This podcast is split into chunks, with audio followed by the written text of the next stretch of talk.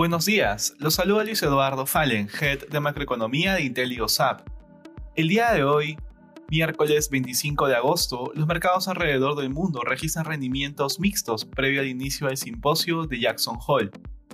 De manera particular, en Estados Unidos los futuros exhiben rendimientos diferenciados luego de que el Nasdaq alcanzara un máximo histórico.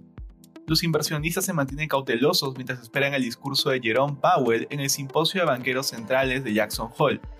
Si bien las últimas minutas de la Reserva Federal mostraron que hay un creciente consenso entre sus miembros para comenzar a reducir sus estímulos este año, el incremento de los contagios y hospitalizaciones podrían provocar que el Banco Central empiece su tapering unos meses después. Por otra parte, Johnson Johnson mencionó que una dosis de refuerzo de su vacuna ha mostrado resultados preliminares importantes. En la eurozona, las principales bolsas de bloque muestran ligeros avances lideradas por las compañías relacionadas al ocio y turismo. En el plano económico, las encuestas del Instituto IFO mostraron que la confianza de las empresas alemanas cayó en agosto debido a un incremento en los contagios y por los cuellos de botella observados recientemente en industrias específicas. No obstante, una encuesta elaborada por Reuters mostró optimismo de cara al resto del año por parte de inversionistas institucionales, citando la política monetaria de la Fed como uno de los principales factores a tener en consideración. En Asia, los índices de la región cerraron a la baja.